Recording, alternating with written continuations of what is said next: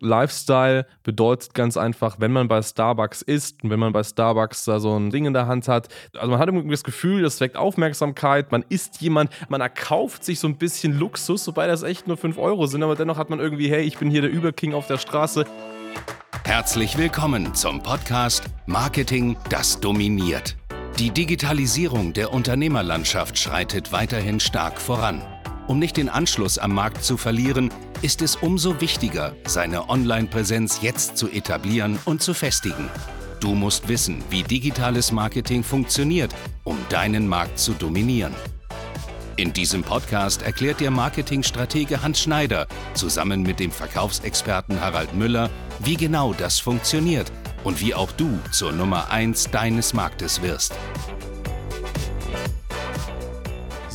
So, und damit herzlich willkommen zu einer neuen Folge von Marketing, das dominiert. Mein Name ist Hans Schneider und mir gegenüber der Harald Müller. Guten Morgen, grüß dich. Hallo zusammen, hi.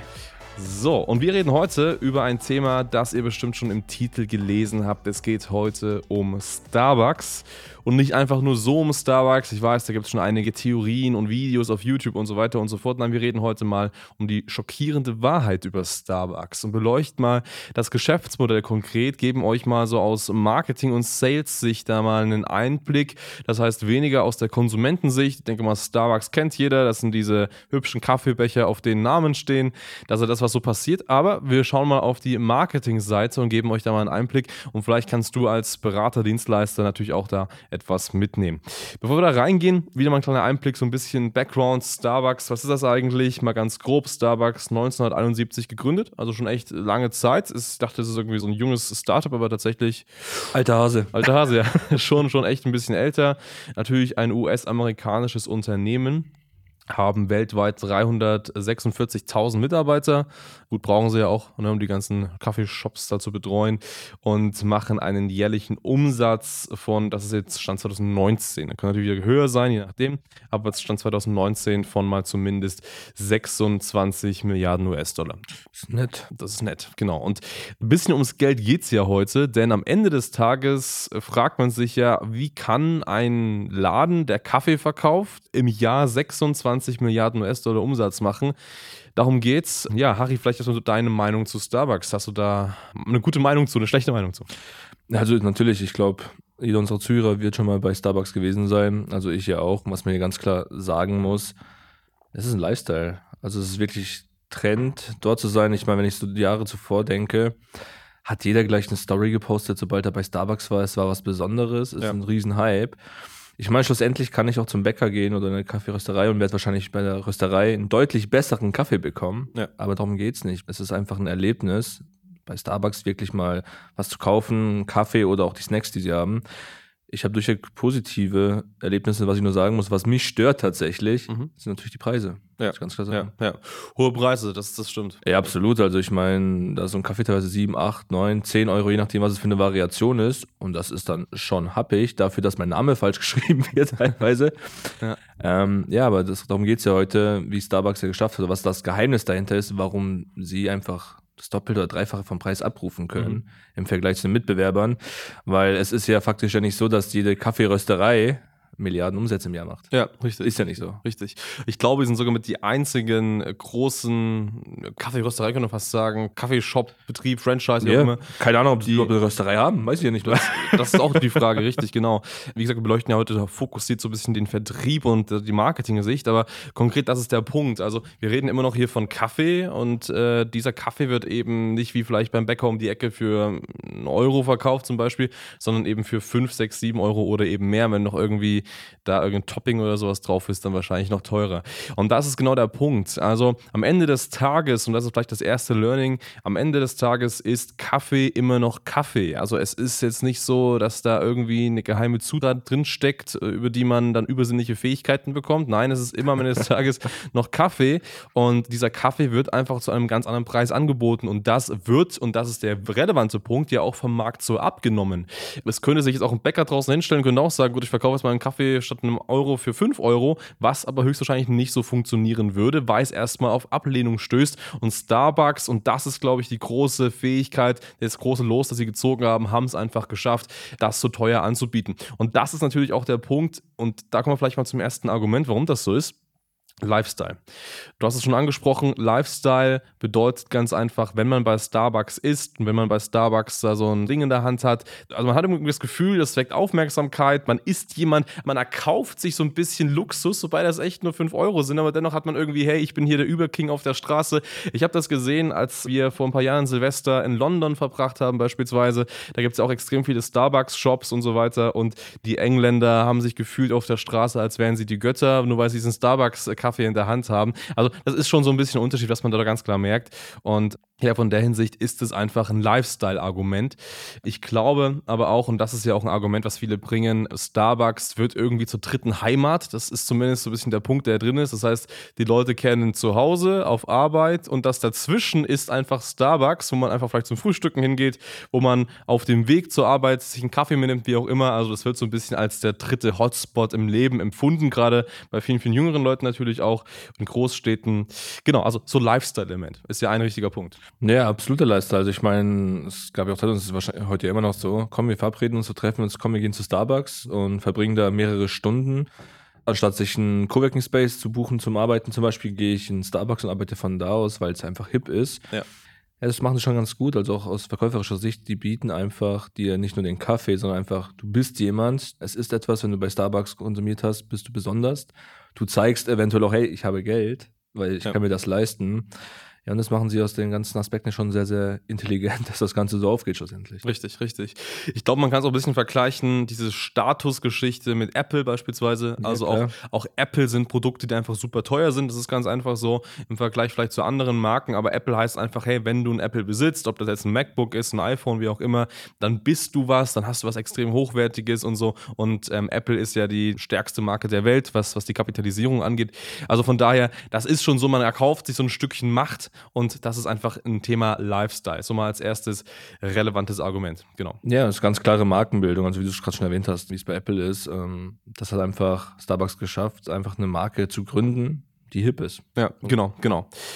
Ich glaube, ein zweites wichtiges Argument ist das Thema Franchise-System, wo man vielleicht mal drauf eingehen kann. Starbucks ist ja eine Kette, die grundsätzlich verschiedene Läden hat. So, und in diesen verschiedenen Läden, die heißen alle Starbucks und in denen gibt es ungefähr immer das gleiche Warenangebot. Das bedeutet, ob ich jetzt in München zum Starbucks gehe oder ob ich in New York im Starbucks bin, im Grunde genommen heißt das gleich. Das heißt, ich als Konsument erwarte auch immer wieder die gleiche Qualität. Und wenn die halt gut ist, dann erwarte ich die gleiche gute Qualität. Das bedeutet, egal wo ich auf der Welt bin, wenn ich einmal gesehen habe, hey, das schmeckt mir, das ist cool Starbucks, das mag ich, dann werde ich auch in einer komplett fremden Stadt lieber etwas Gewohntes bevorzugen bevorzugen, bevor ich vielleicht irgendwas anderes ausprobiere. Das ist nun einfach mal so, so ist man einfach als Mensch. Und das haben sie eben auch geschafft. Das heißt, diese Marke ist eben so stark, weil sie immer wieder die gleiche Qualität haben und auf der Welt eben verteilt sind. Man kennt das vielleicht auch von so Ketten wie McDonald's und Burger King beispielsweise. Auch das sind bekannte Ketten. Man weiß einfach, gut, man geht in den Laden, keine Ahnung, McDonald's beispielsweise. Wir wollen uns jetzt nicht über den Geschmack oder die Nährstoffe unterhalten, aber vielmehr einfach darüber, auch da man sagt, man möchte einen Burger haben, man weiß genau, der Burger kommt vielleicht in den nächsten fünf Minuten und nicht wie in einem Restaurant braucht er vielleicht eine Stunde. Also das hat man ja auch weltweit irgendwo geschafft, dieses System zu etablieren. Das heißt, auch hier kommt man eben mit Erwartungshaltung rein. Und ich glaube, neben diesem Lifestyle-Aspekt, Kaffee geil zu konsumieren, ist auch dieses, hey, ich weiß, was mich erwartet, super, super wichtig, um eine starke Marke aufzubauen. Ja, dieser Branding-Faktor ist ja genial. Also ich meine, schlussendlich sind wir Menschen ja nichts anderes als Gewohnheitstiere. Klassisch, ich bin in einer neuen Stadt, suche ein Restaurant, dann ist es ja so, ich lese mir erstmal Rezessionen durch, Bewertungen, ist das gut, könnte es dort gut schmecken oder auch nicht. Wenn ich aber jetzt die Möglichkeit habe, irgendwo eine Kette zu sehen, die ich bei mir in der Stadt kenne, in der Nachbarstadt und die ich schon öfters genutzt habe, dann ist die Entscheidung ganz klar. Okay, ich habe jetzt gerade Hunger, ich habe Durst, ich bräuchte einen Kaffee, ich weiß nicht wohin, bevor ich jetzt suche und ich finde den Starbucks jetzt in dem Fall, ja klar gehe ich dahin. Ja. Und das haben sie einfach komplett global ausgeweitet und dadurch haben sie einfach so eine Dominanz erschaffen können. Ja, richtig, richtig. Jetzt ist ja mal die relevante Frage, wie kannst du als Berater, Dienstleister dieses Starbucks-Phänomen vielleicht für dich teilweise adaptieren?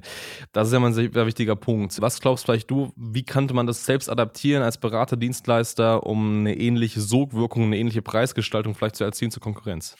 Also ich kann jetzt hier natürlich wieder von der, aus der Sales-Sicht sprechen. Ganz klar deinen zukünftigen Kunden oder deinen Interessenten ein Kauferlebnis bieten. Mhm. Der muss Spaß daran haben, bei dir zu kaufen. Der muss sehen, hey, das hat irgendeinen Faktor, diese Dienstleistung, die sich von anderen abhebt. dass man sagen kann, stolz, hey, ich habe bei Haas Online Marketing gekauft.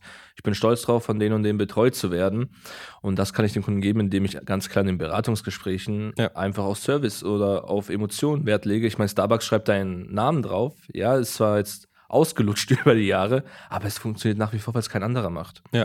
Und je nachdem, da musst du für dich als Berater mal selbst oder auch als Unternehmer herausfinden, okay, was kann ich für einen Benefit meinem Kunden im Gespräch mitgeben grundsätzlich, dass du dich von der Masse abheben kannst. Mhm. Sei es eine direkte Gruppe mit der Kommunikation, irgendein Service, was deine Konkurrenten nicht machen, automatisiertes Onboarding, keine Ahnung. Ja. Gibt alles Mögliche. Aber wenn du das wirklich mit einbindest, hast du einen Mehrwert und das kann man ganz klar sich von solchen Brands mit abkupfern. Ja, ja richtig. Dieses positive Kauferlebnis ist, glaube ich, auch insofern gut zu transportieren durch Bewertungen. Das heißt, dass einfach mal Bestandskunden das Erlebnis bewerten auf öffentlichen Plattformen. Das machen wir auch aktiv auf Trustpilot beispielsweise, wo wir super viele Bewertungen haben, um einfach mal dieses Erlebnis, dieses Kundenerlebnis auch mal transparent zu machen. Ich glaube, das ist sehr, sehr wichtig. Wie gesagt, bei Starbucks ist es so, die Leute gehen raus, haben den Becher mit ihrem Namen, sie trinken das. Das ist ja auch schon ein sichtbares Erlebnis. In unserem Fall, gerade wenn es so ein bisschen um diese Online-Leistungen geht, egal ob als Dienstleister oder Berater, ist es ja einfach so, dass man da einfach eben durch die Bewertungen das Ganze irgendwo sichtbar macht. Ja, absolut. Aber ich meine, bei Starbucks ist es ja so, wenn ich jetzt meinen Kaffee gekauft habe und ich gehe raus, zweifle ich nicht an der Qualität. Ja. Ich bin davon zu 100% überzeugt, dass es passt. Und dein Kunde muss das gleiche Gefühl haben, wenn er bei dir aus dem Beratungsgespräch rausgeht. Er darf nicht daran zweifeln, dass es eine falsche Entscheidung war. Und er muss zu 100% von der Qualität überzeugt sein. Und das ist einfach dein Job. Und wenn du das schaffst, ist alles in Ordnung. Richtig, richtig, korrekt. Ich glaube, noch ein zweiter wichtiger Punkt ist, verabschiede dich von diesem Kundenkaufen aufgrund eines Preises denken. Schwachsinn. Am Ende des Tages ist es ja so, Kunden wollen von dir ein Ergebnis und sie kaufen bei dir die Lösung zu ihrem akuten Problem. Und sie kaufen nicht bei dir, weil du der günstigste bist von allen. Ein Preis, ein Preisschild ist oder darf niemals das Argument sein, bei dir eine Leistung zu kaufen, weil du dann immer die Leute bekommst, die so und so niemals für irgendwas Geld ausgeben wollen und so gesehen dein Unternehmen nie skalieren kannst. Du brauchst die Leute ganz konkret, die immer darauf Wert legen, sie möchten eine Lösung haben, sie haben ein starkes Problem und du bist die einzige Person oder eine der einzigen Personen, die dieses Problem lösen kann und dann ist tatsächlich auch Geld vollkommen egal. Ich sehe das so oft bei unseren Kunden beispielsweise. Wir haben dann wirklich einen tollen Kunden, Rhetorik-Trainer, der ähm, kommunikativ sehr, sehr stark stark drauf ist und der einfach ja Menschen hilft, die vielleicht auch Gespräche halten, Meetings halten, aber da einfach nicht überzeugend genug sind. Aber diese Personen wissen ganz genau, wenn sie in diesen Gesprächen überzeugender sind, dann passiert folgendes, sie können vielleicht in der Karriere eine Stufe aufsteigen, sie können ihre Mitarbeiter überzeugen, sie können vielleicht auch Umsatz machen in Beratungsgesprächen, einfach nur wenn sie dieses eine Problem der besseren Kommunikation lösen. Und deswegen investiert auch jemand, der das gerne lösen möchte, einen Betrag da rein, der erstmal nicht messbar ist, weil er einfach sagt, wenn ich dieses eine Problem gelöst habe, dann werde ich so viel Erfolg damit haben, dass es mir jetzt erstmal egal ist, ob das 1000, 2000 oder 5000 Euro kostet. Und genauso musst du dich eben aufstellen. Du willst ganz einfach ein Erlebnis transportieren, ein Ergebnis transportieren, eine Lösung transportieren und da darf es nicht mehr an dem Punkt wichtig sein, dass du die Leute haben willst oder anziehen möchtest, die nur auf die Centbeträge genau achten. Ja, so wie du sagst, also ich meine, klar, Geld kann einen Rahmen setzen, aber das findet man ja zuvor aus. Also ich meine, jemand, der sich Starbucks nicht leisten kann, geht nicht zu Starbucks. Ja.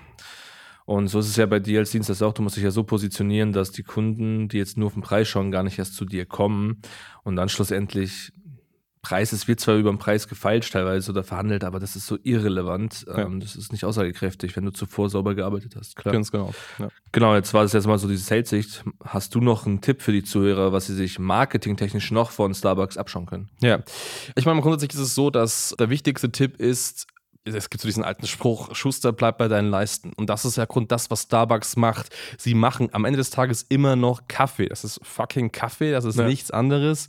Und genauso ist es bei dir als Berater, Trainer, Dienstleister. Mach nicht irgendwelche Experimente, schau nicht hier und da irgendwelche Angebote, die du vielleicht rausbringen könntest, wo du dich irgendwie anders darstellst, bleib bei deiner Grundkompetenz und bleib am Ball. Das ist extrem wichtig. Und dann zeige dich auch immer und immer wieder gleich. Das, was Starbucks schafft, ist dieser weiße Becher mit dem grünen Logo da drauf. So, und das ist mal ein Beispiel dafür, wenn du online auftrittst, hab immer dein Logo, hab immer die gleichen Farben, hab immer das gleiche Design. Und wenn eben deine Webseite, keine Ahnung, stark durch die Farbe Rot geprägt ist, dann musst du halt auch schauen, dass du auf deinen Social Media Kanälen auch die Farbe Rot hier und da immer wieder mit anbringst.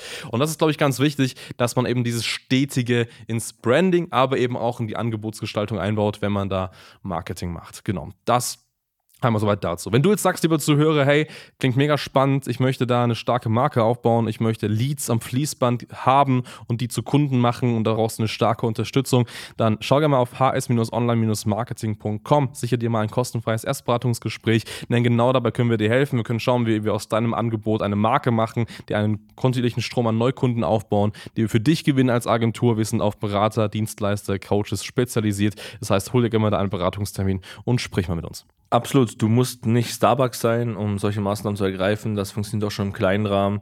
Der wichtigste Aspekt ist Fokus. Wenn du mehr darüber erfahren willst, wie gesagt, trag dich ein, sprech mit uns. Wir erklären dir, wie das gemeint ist. Und ja, wir freuen uns auf deinen Anruf. Yes, perfekt. In dem Sinne, vielen, vielen Dank fürs Zuhören und bis zur nächsten Folge. Bis dann, ciao.